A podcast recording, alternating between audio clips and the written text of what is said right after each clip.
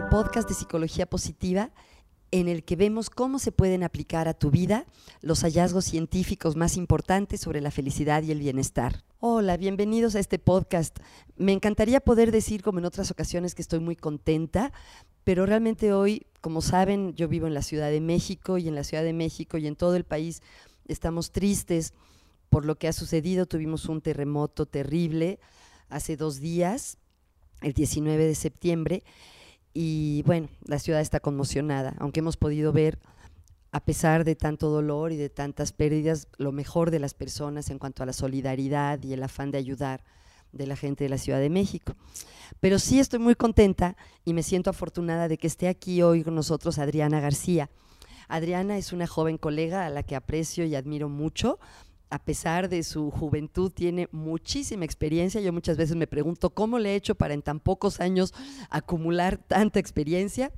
Además de ser licenciada en psicología, ella es especialista en terapia racional emotiva, también es especialista en intervención en crisis y en psicología hospitalaria, es voluntaria en la Cruz Roja Mexicana, eh, justo ayer la vi, estuvo involucrada en coordinar muchos esfuerzos de trabajo voluntario y pensé que sería especialmente importante hablar hoy con ella y charlar sobre qué podemos hacer para manejar los efectos o el impacto de una crisis como el terremoto que hemos vivido en la Ciudad de México así como a nivel este, meteorológico, no sé cómo se diga, se habla de las réplicas y del, del, cómo vuelve a retumbar o del impacto que sigue teniendo un temblor, pues así hay como un, ondas psicológicas que, que siguen retumbando después del evento. Pues en fin, bienvenida Adriana, te agradezco mucho que interrumpas tu trabajo voluntario para hablar con nosotros un día, un rato hoy. Muchísimas gracias a ti, Margarita, por la, por la invitación y por la oportunidad y el espacio que, que nos estás brindando para poder este, llegar a, la mayor cantidad de, de, gente, para que pueda entender un poquito qué es lo que está pasando y que puedan estar un poquito más tranquilos. Exactamente, exactamente, eso es lo que, lo que quisiera que nos ayudaras a hacer hoy. ¿Por dónde empezamos, Adriana? ¿Qué, eh, ¿Qué es lo que tú observas que está experimentando la gente que se acerca a ustedes, que se acerca a los voluntarios? Eh, ¿Tú qué dirías que es lo que le está pasando a la mayoría de las personas tras este sismo? Bueno, esto que nos está pasando es, una crisis. Hay, hay diferentes tipos de crisis, es importante eh, mencionarlo.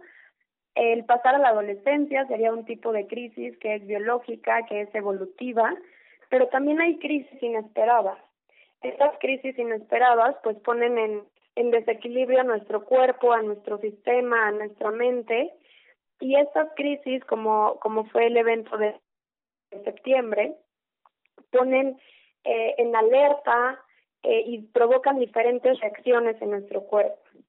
Algunas de las reacciones que podemos identificar y que es importante que, este, que sepan que son reacciones esperadas ante este evento es un evento que nos pone en, en alerta, tanto biológica como mentalmente. Y algunas de las reacciones que nosotros podemos, podemos tener es que nos podemos sentir muy tristes, podemos tener eh, taquicardia, el corazón nos va a empezar a latir muy rápido, vamos a sentir presión en el pecho, nos van a, nos pueden sudar las manos, eh, vamos a, a, este, a pensar que, que las cosas no van a mejorar, podemos empezar a pensar es que nada va a mejorar, eh, tuvimos diferentes tipos de pérdidas, todos hemos estado expuestos a las noticias y sabemos lo que está pasando, entonces podemos tener un poco de, de miedo hacia el futuro, eh, también vamos a tener eh, pesadillas, podríamos tener pesadillas, sueños, eh, nuestra mente puede volver a, repetir este el evento una y otra y otra vez. Esas son algunas reacciones esperadas que puede tener nuestro cuerpo. Se, se, bueno, pasan porque se está adaptando y se está reajustando al, a la crisis que acaba de suceder y que todos hemos estado expuestos. Estos síntomas deben de disminuir en un periodo aproximado de dos a tres semanas. Es muy importante que todos estemos alertas, que todos estemos vigilantes de nuestro cuerpo, de lo que nos está pasando y sepamos que si estas estas reacciones siguen, vamos a este sí sí necesitamos hablar con algún especialista o con algún o con algún este médico. Ok, pero entonces digamos que en las dos o tres semanas posteriores al evento es normal sentir todo esto que tú decías, ansiedad, miedo, tener como recuerdos de lo que sucedió. Sí, es normal. Nuestra mente es, es una manera en la que nuestra mente está procesando, todo el evento y todo lo que pasó. Ok, ok. Eh, porque justo, por ejemplo, ayer que tuve la oportunidad de acudir a algunos albergues, justamente lo que decían las personas que están desplazadas, que tuvieron que dejar sus hogares por daños estructurales, una de las cosas que nos mencionaban es que tenían miedo, ¿no? ¿Tienes algún tipo? ¿Cuál es tu, tu perspectiva sobre qué hacer si la gente tiene miedo de que vuelva a temblar? Bueno, eh, tenemos que recordar que nosotros vivimos en una en una zona sísmica.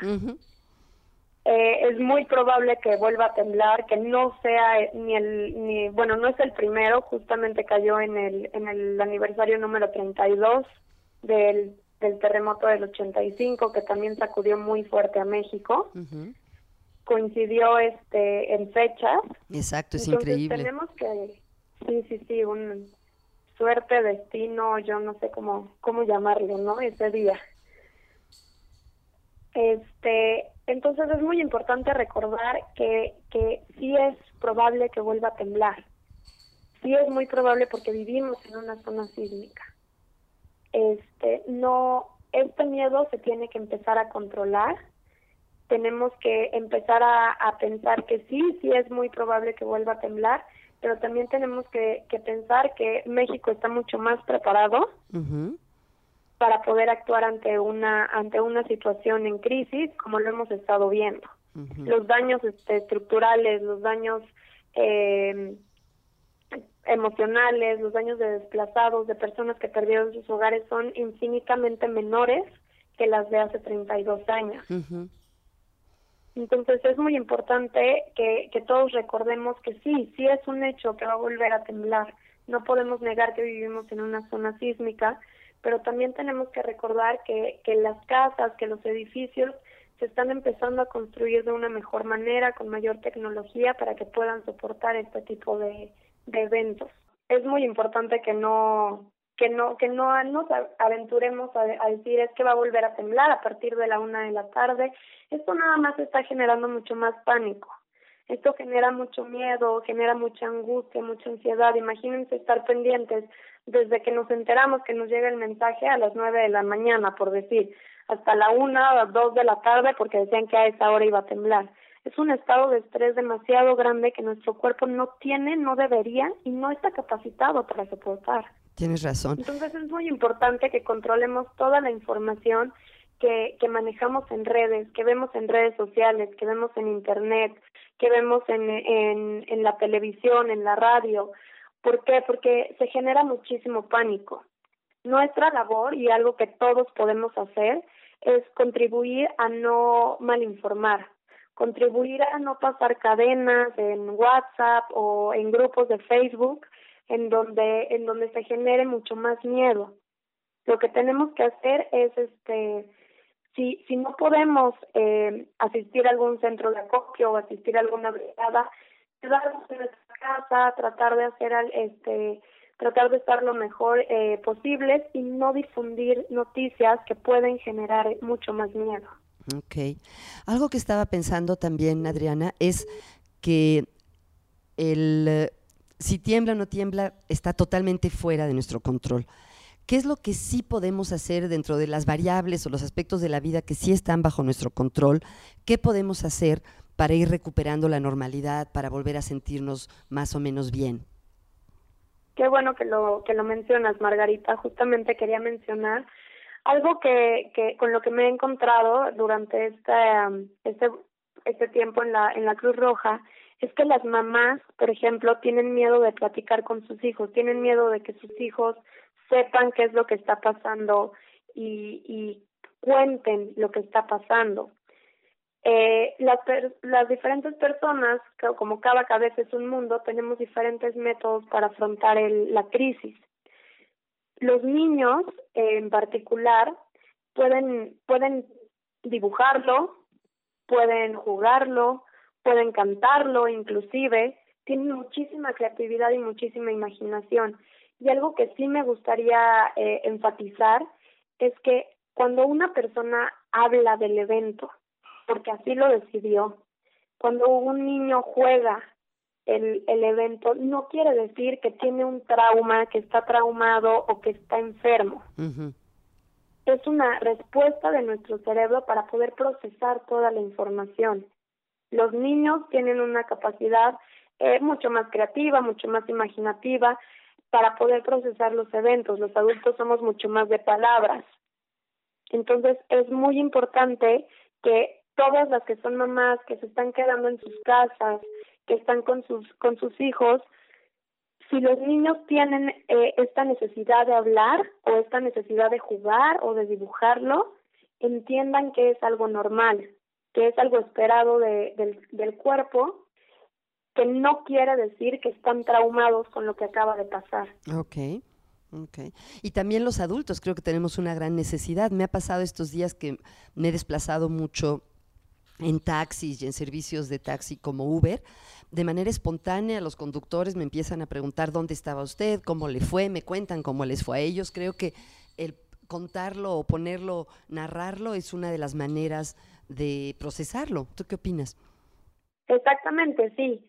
Siempre y cuando eh, sea deseo de la persona platicar. Claro, claro. Exactamente, y que no se no, no se está usando a la persona a decirlo, Exacto. es completamente normal, esperado y deseable, ¿no? Que, que para poder procesar toda esta información, el que hablen. Okay. Entonces, yo le recomendaría pues a la gente poco a poco las labores se van a reiniciar el lunes, los niños van a regresar a la escuela el lunes, la mayoría de las empresas empiezan este, bueno, retoman labores el, el día lunes. Entonces, lo que yo les recomendaría, este, de, de acuerdo a mi experiencia, es que tratemos de seguir lo más, lo más normal con nuestra vida. Si nos encontramos a algún, algún colega, algún amigo, o inclusive alguno de nuestros hijos que está un poco nervioso, que vemos que no está pudiendo dormir, pues transmitirle, transmitirle que, que es algo esperado de nuestro cuerpo, que es algo que, que, que nuestro, nuestro cuerpo va, va a reaccionar de esta manera para poder liberar un poco de este estrés, que, que no está solo, acompañarlo en este en estos momentos. Todos lo vivimos todos lo sentimos. Entonces podemos entender en cierto grado cómo se está sintiendo la otra persona. Entonces acercarnos con nuestros colegas con nuestros amigos con nuestros hijos con nuestras parejas para decirles que no están solos, que no tienen por qué vivir estos estos momentos solos y que y que son reacciones esperadas en nuestro cuerpo. Solamente estar alerta si duran más de dos, tres semanas, tratar de buscar ayuda para poder hablar sobre el tema. Cuando dices recordarle a las personas que no están solas, ¿crees que es buena idea de manera proactiva invitar a alguien a tomar un café o invitar a tu familia a comer el sábado? O sea, me pregunto si, si conviene como subirle al volumen al apoyo social o simplemente tener nuestra vida normal con, con las relaciones sociales que tenemos de manera normal.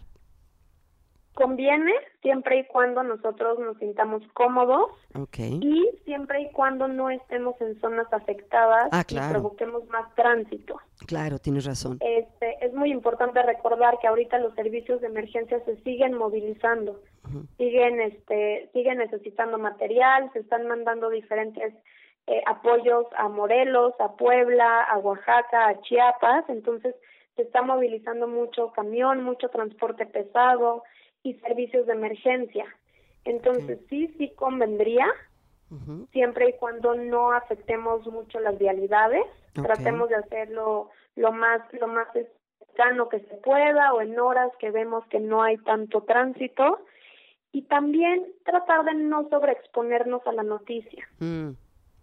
Sí, sí es bueno hablarlo y sí es bueno estar informados, pero debe de haber un punto medio un punto en el que no estemos sobreexpuestos a la noticia. ¿Por qué? Porque esto nos podría eh, generar muchos más eh, efectos secundarios, mucho más este, reacciones secundarias en nuestro cuerpo que el solamente estar informado. Me hacías pensar que eso es cierto para todas las malas noticias, ¿no? O sea, a veces con leerlo una vez es suficiente, no hay que verlo cinco veces la escena en la tele, una y otra vez la misma escena, ¿no? Exactamente. Y lo mismo pasa con los niños. Mm. Con los niños es muy importante que no se sobreexpongan a las a las noticias. Hay hay varias investigaciones, sobre todo de la de la APA, de la American Psychological Association, que que es mucho más contraproducente enseñarles las noticias y los videos reales a los niños que nosotros como padres o como primos, sobrinos, tíos, la relación que tengamos, tratar de narrárselas en sus palabras.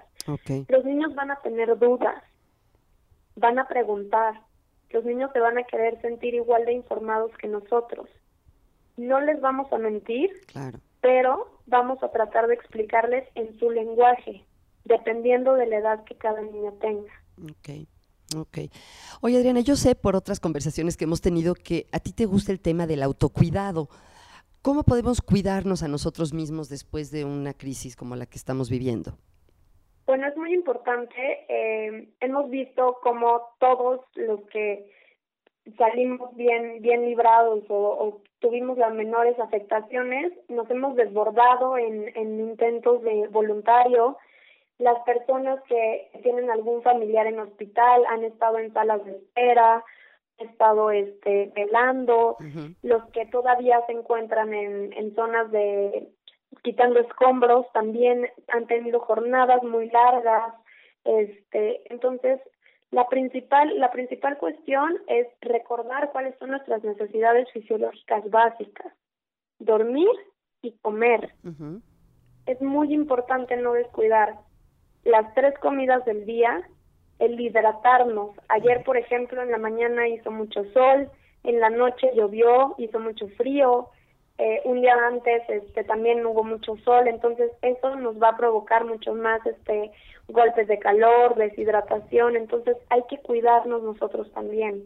Hay que tener jornadas, los brigadistas, los este, los voluntarios, recuerden, una jornada de cuatro horas es lo recomendable. Okay seis horas ya es demasiado y este y bueno más de seis horas ya por favor no. Mm. vámonos a nuestra casa vamos a dormir vamos a bañarnos a pasar un rato con nuestra familia. Como tú decías tú sabes la importancia eh, tú eres experta en, en ese tema pues de las relaciones sociales no de, de del poder estar rodeado de gente que te apoya de gente que te que que pues que puede saber cómo, cómo te estás sintiendo y te puede apapachar un poquito. Ok. Oye, Adriana, tú y yo compartimos, entre otros intereses, el interés por la psicología positiva. ¿Hay algún concepto o herramienta de la psicología positiva que tú crees que nos pueda ser útil en momentos de crisis? Pues mira, lo que yo he manejado este, con las familias en sala de espera y con los pacientes que ahorita están en hospitalización o que entraron a urgencias, eh, justamente el, el día el día 19 tuve una paciente que dieron de alta porque no tenía muchas afectaciones, pero pero quedó en uno de los edificios que, que desafortunadamente se cayó. Fue el, el diario de gratitud. A mí me encanta esa esa herramienta, sobre todo en hospitales, el el escribir a mí me gusta manejarlo como diario o como en un frasquito poner diferentes papelitos, ¿no? Un papelito por día. ¿De qué estamos agradecidos el día de hoy?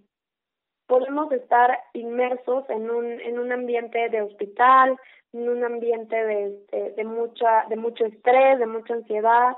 Inclusive lo manejé con dos doctores que llevaban ahí ya tres días. ¡Qué bárbaros! Este, que eran los doctores de, de triage y de, y de urgencias, el diario de gratitud, escribir una pequeña frase en donde pongamos de qué estamos agradecidos el día de hoy. Hay que encontrar qué, qué, qué es lo que nos hace este pues querer seguir este en, en ese día. Hay que encontrar, aunque sea algo chiquito, algo, algo este que muchas veces damos por sentado. Por ejemplo, ayer me decía uno de los médicos, híjole, creo que hoy en mi diario de gratitud voy a poner la manzana que me trajiste. Hace mucho no disfrutaba esta manzana, una manzana tanto como disfruté esta. Qué lindo. Entonces, cositas insignificantes que muchísimas veces pues pasamos por alto, decimos, ah, pues las damos por sentado, nos van a dar esa, esa esperanza y esa, esas ganas de agradecer que, que nos proporciona el diario de la, de la gratitud. Ay, qué bonito. Me haces pensar que ayer en el albergue también me sorprendió ver cómo muchas de las personas que habían sufrido el terremoto espontáneamente decían que se sentían agradecidas, por ejemplo, de que su familia estuviera bien, de que no había habido más que daños materiales. Creo que eh, las tragedias de este tipo disparan al mismo tiempo, obviamente, el dolor y en muchos casos también la gratitud.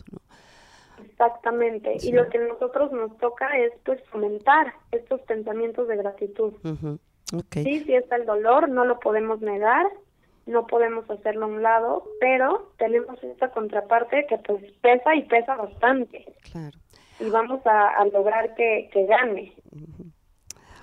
Ay, ojalá, ojalá lo podamos hacer así.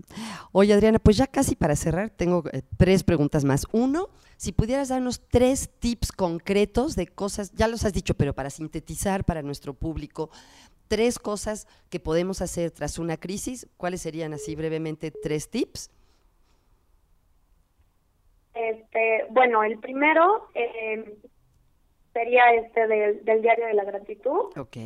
El segundo es una, una herramienta de la terapia cognitivo-conductual que se llama alto al pensamiento.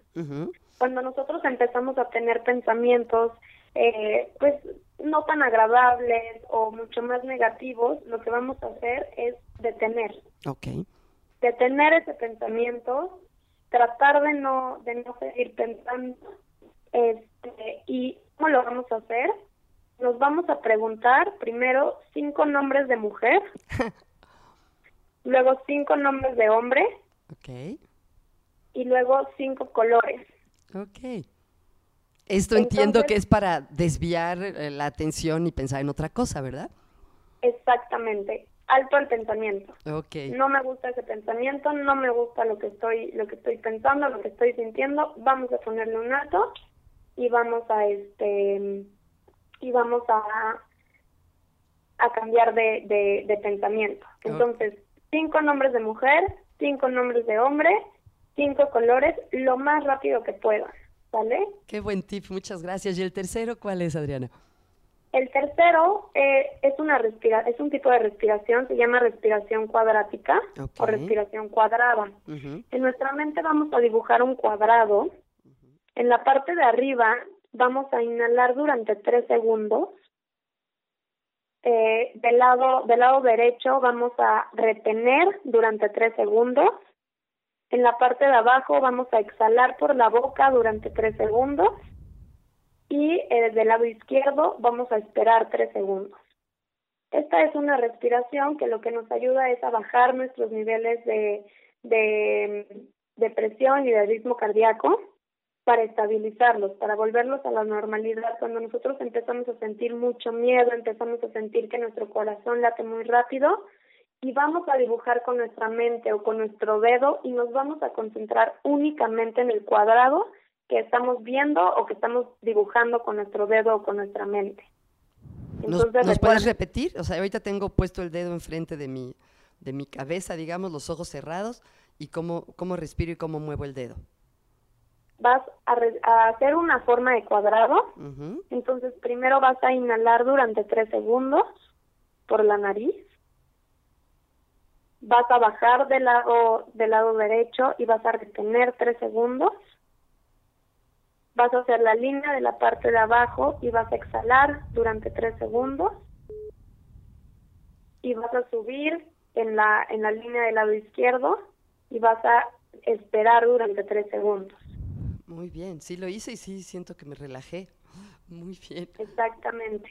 Entonces, esas son diferentes herramientas, diferentes técnicas que podemos implementar.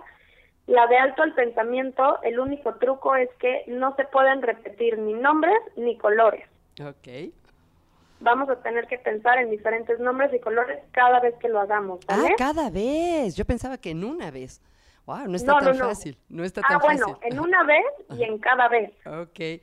Muchas gracias. Me gusta mucho porque es diferente decir, no voy a pensar en esto, no voy a pensar en esto, no voy a pensar en esto, y es difícil. En cambio, lo que aquí no estamos diciéndonos no pensar en algo, sino nos estamos proponiendo pensar en otra cosa, ¿no? Exactamente. Sí. Oye, Adriana, sé que el de hoy no es un podcast normal, es un podcast de crisis, pero normalmente siempre les pregunto a mis invitados qué están leyendo. Me imagino que estos días no tienes tiempo de leer, pero normalmente si yo viera qué tienes en tu mesilla de noche o en tu escritorio, ¿qué estás leyendo estos días? Este, bueno, pues estos días lo que lo que estoy leyendo es un libro que se llama El animal social. Está, la verdad está increíble, me está encantando y narra la historia de, de dos personas, de un hombre y de una mujer desde chiquititos, desde antes de nacer, desde cómo fueron sus papás, cómo los concibieron, etcétera, eh, desde una perspectiva pues antropológica y social, pero con muchos datos de psicología. Qué interesante. Entonces es cómo se desarrolla la vida y no les voy a contar el final porque si no se los voy a spoilear, pero pues ahí tienen tiene un, un truco la historia del hombre y de la mujer. Ajá. Este, que la verdad está muy, muy padre. Son dos vidas completamente diferentes que nos ayudan a entender desde diferentes perspectivas cómo crecemos, cómo se desarrolla nuestro pensamiento y cómo, cómo este, todo nuestro entorno nos afecta. Ay, qué interesante, lo voy a buscar. Bueno, sí, la verdad te lo recomiendo mucho. Gracias. Y muy importante, Adriana, ¿cómo te pueden contactar las personas? ¿Cómo pueden seguir tu trabajo? Eh, ¿Cómo podemos conocer más sobre lo que haces? Bueno, este, yo tengo ahorita una mi página de internet y mi página en Facebook. Ambas se llaman Mente y Psique. Este, la página de internet es www.menteypsique.com. Ahí yo todos los lunes estoy haciendo un, un live stream de diferentes temas. Hemos hablado de trastornos del sueño. Justamente el de hace dos semanas fue de crisis porque también tuvimos un, temblor, un poco menor. Exacto. Entonces hablamos un poquito de eso, he hablado sobre, sobre cómo nuestro pensamiento nos juega chueco al hacer dietas. Este, y bueno, tenemos diferentes temas todos los lunes a las 8 de la noche por, por Facebook. ¿Y en Facebook cómo te encontramos? En Facebook como Mente y Psique. Muy bien. Pues Ariana, nuevamente te agradezco especialmente porque sé que estás en medio de todo el ajetreo de la Cruz Roja. Eh, sé que a muchas personas les van a ser útiles tus ideas y te las agradezco de verdad. No, hombre, muchísimas gracias a ti este, por la invitación, Margarita, y esperemos de verdad puedan aprovechar esta información. Si tienen cualquier duda, recuerden, pueden preguntarle a Margarita y ella me lo hace llegar o directamente en la página. Gracias, Adriana. Muchas gracias a ti. Si te gustó este podcast, por favor compártelo con tus amigos, suscríbete y si puedes, ponnos una calificación. Como es un podcast nuevo, mucha gente no lo conoce y cuando las personas están buscando podcast, se fijan mucho en la calificación que tienen. Nos ayudaría muchísimo si en iTunes le pones una calificación o si le das like en alguna otra plataforma. Muchas gracias.